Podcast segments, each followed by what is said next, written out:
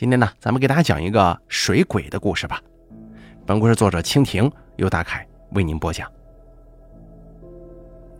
我家的院子里曾经有一口井跟一个瘸腿的老人，井水是阴凉的，老人是快乐的。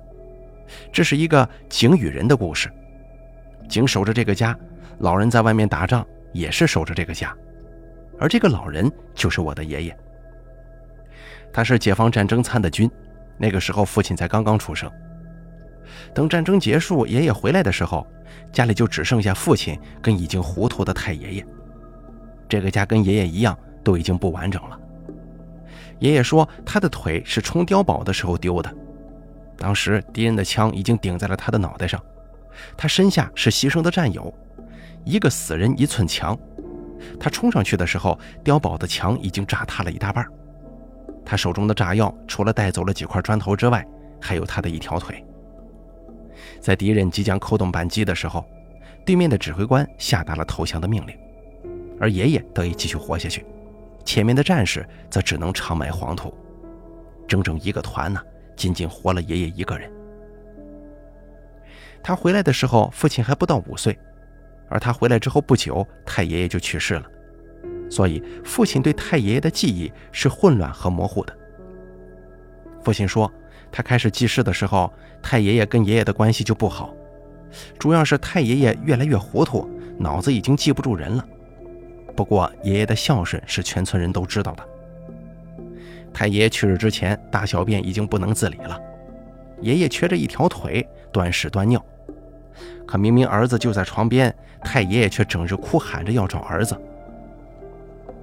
太爷爷走了之后，爷爷谨小慎微地操持着这个家，也没有再娶。我记事那会儿，他已经是一个布满皱纹的瘸腿老人了。爷爷这一辈子很是艰难，但却很少见他有过忧愁。他喜欢孩子，村里的小孩也喜欢他，他们总是把爷爷围在中间，磨着他讲那些打仗的故事。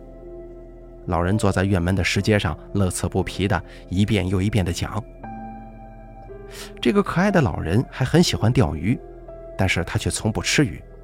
他把钓来的鱼送给听故事的孩子，孩子快乐，他就快乐。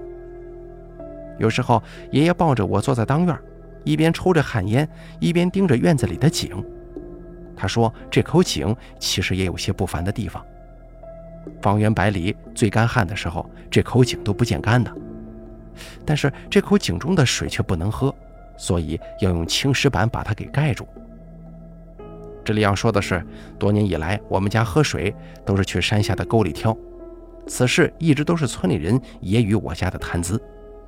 父亲为此也没少跟爷爷吵，而爷爷只是撂下话，说不许就是不许。这是这个老人唯一固执的地方。我问爷爷，为什么不能喝井里的水呢？爷爷神神秘秘地说：“这井下面通着阴河，喝了水要生病的。”日子就这么一天天往前走着，人终究也有个尽头。在我上初小那一年，这个快乐的老人病了。爷爷一直在发烧，没几天就瘦脱了相。他说的话也是颠三倒四，什么衣服呀、井啊，也不知道在念叨些什么。村里的赤脚医生来看了两次，吃了些药。可总是不见好，父亲只得拉着牛车把爷爷送去县里的医院，家里则留下母亲照看我。往常打水都是父亲的活，父亲不在就由母亲操持。我爹不忍心我娘遭罪，趁着爷爷迷糊，索性就把那青石板给移开了。爷爷要是生气的话，无非就是他多挨几下揍罢了。我记得父亲拉着爷爷走的时候，早上很冷。一个枯瘦的老人被三床被子包裹着，躺在牛车上，只露出一颗干瘪的脑袋，眼睛死死地盯着院子。孩子嘛，哪里会懂得生老病死啊？只当是几天见不到爷爷罢了。那天我放学回来，渴得紧，就从缸里舀水喝。这水冰凉沁脾，还微微有些甜味儿。我这才想起缸里的水已经被母亲换过了。家里的井水原来是这个味道啊！为什么爷爷不让喝呢？而后的几日，我放学回来，有事儿没事儿就趴在井沿朝下观望。我非常好奇，这个井能有多深？甚至会丢些石头下去以此消遣。母亲看到，总是拎着我的耳朵把我拽到屋里骂上好一阵。她是在担心我会失足掉下去。我记不清又过了几日，那天我跟同村的上学玩伴从学校往家走，在离村子不远的路口，看见一个肥胖汉子直勾勾地看着我们。这个汉子并不是村里的人，因为村里的庄稼汉哪里带得起金扳指呢？在我走过他跟前的时候，被那个人一把抓住了肩膀，我跟同学都吓了一跳。可哪知那个汉子竟然笑嘻嘻地跟我们聊了起来，无非就是问一些家长里短的。临走的时候，他甚至还给了我们一人一个榨菜盒子。回到家，我并没有跟母亲说起这个事儿。当天晚上我睡得很沉，只记得第二天晌午我跟母亲才醒。我嚷嚷着口渴，母亲就起身出去打水。过了一会儿，她回屋取了手电，又匆匆走了出去。再然后，就忽然听到院子里母亲发出了一声惨叫。我都来不及穿衣服，赶忙跑出去查看。只见母亲瘫坐在地上，没一会儿就忽然窜起，紧踱着步子就跑到村子里去喊人了。村子里的男人和女人很快就一窝蜂地涌进我家。冲着井那边围了过去，女人们在一旁冲着井里打手电，而男人们则是系了个绳套，顺着光亮长长的往井下放，一边放还一边甩动。不大一会儿功夫，放绳子的男人就喊：“哎，套住了！”然后五六个精壮汉子青筋暴突的往上拉着什么东西。等那个东西上来的时候，我恨不得自己没长眼睛，因为绳子套着的是一个人。一个死去的人，那个人本就十分胖硕，被水这么一泡，露出的皮肤褶皱的像是一条条蛆虫在臭馊的抹布上蠕动。尽管他的眼睛暴突，嘴唇青紫，已经分不清本来面目，但我还是认出他来了，因为他手指上的金色扳指在阳光之下明晃晃的。可诡异的是，他的肚子上还插着一根枯骨，这使他看起来像是被钉死的飞蛾。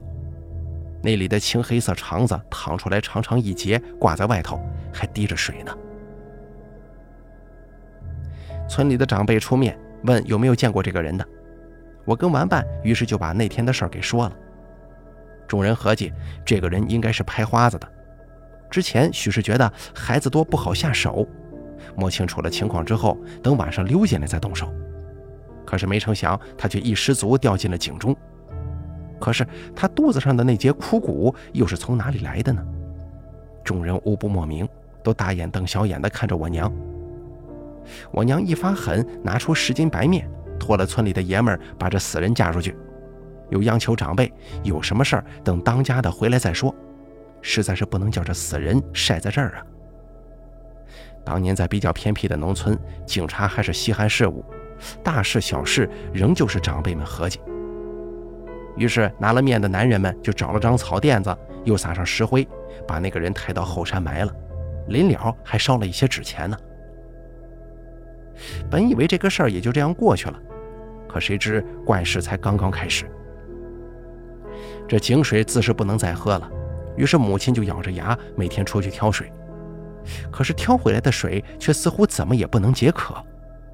我跟母亲每天都渴得不行，犹如在阳光之下曝晒了三天一样。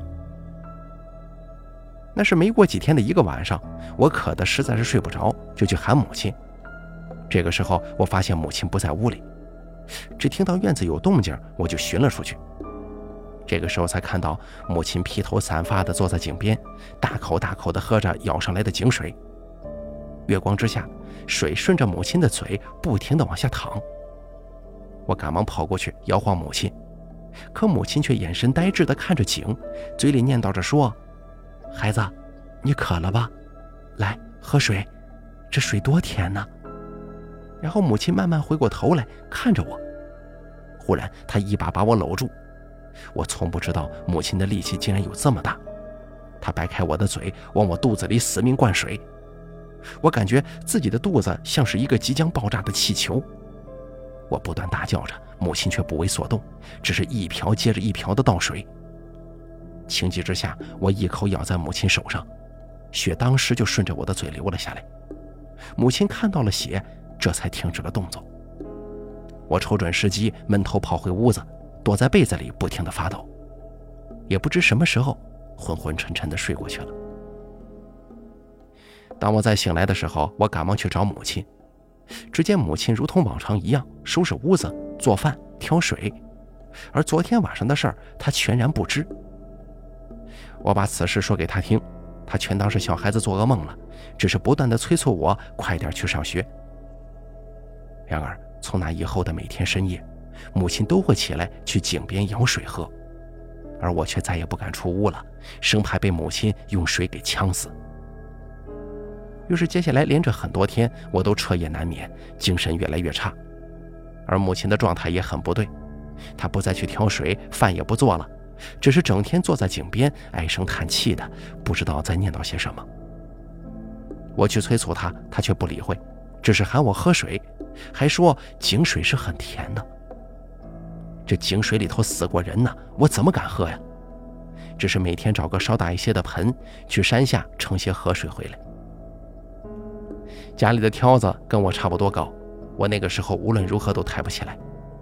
本想找同村的叔叔伯伯帮忙，可是前几年村里有个丢了孩子、后来疯掉的女人，村里人担心她伤人，就把她绑在了杆子上，没几个月人就死了。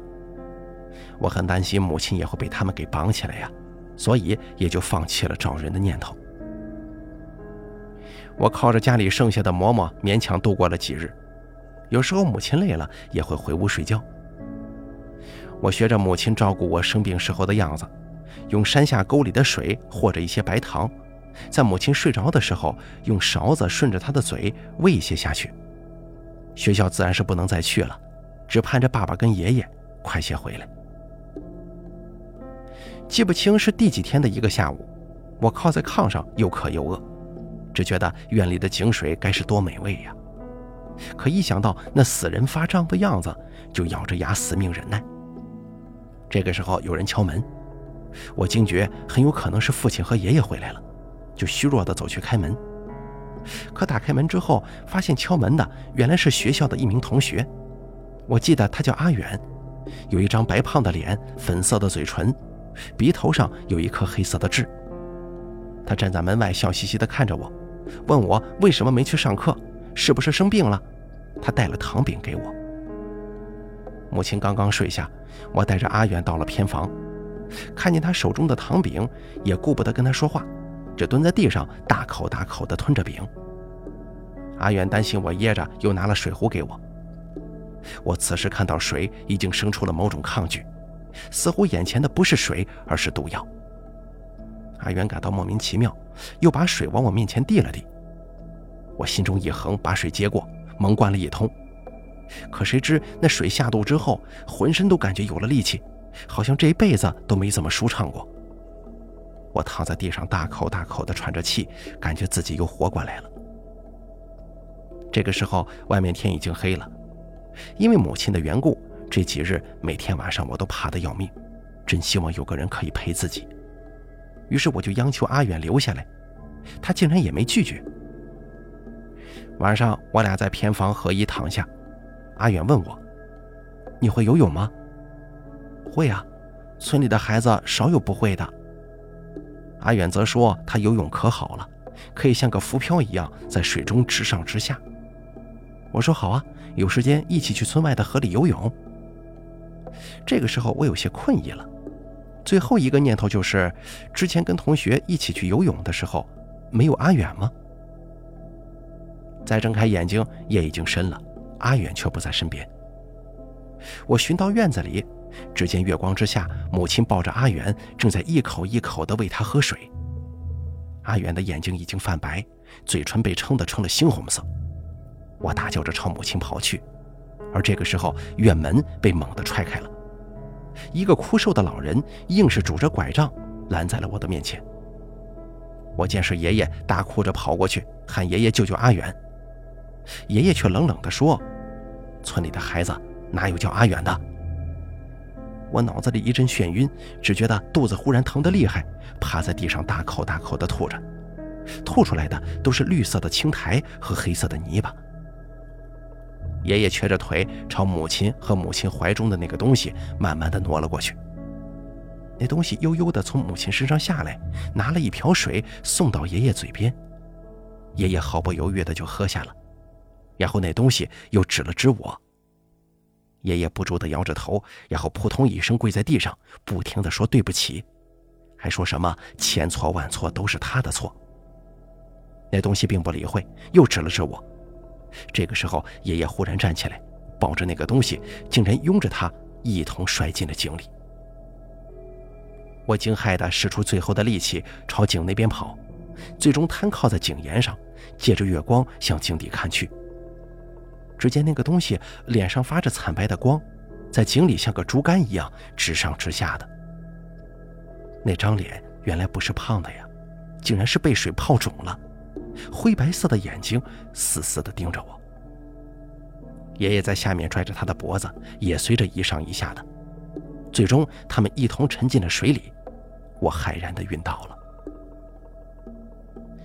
醒来的时候，我见到父亲依偎在我身旁。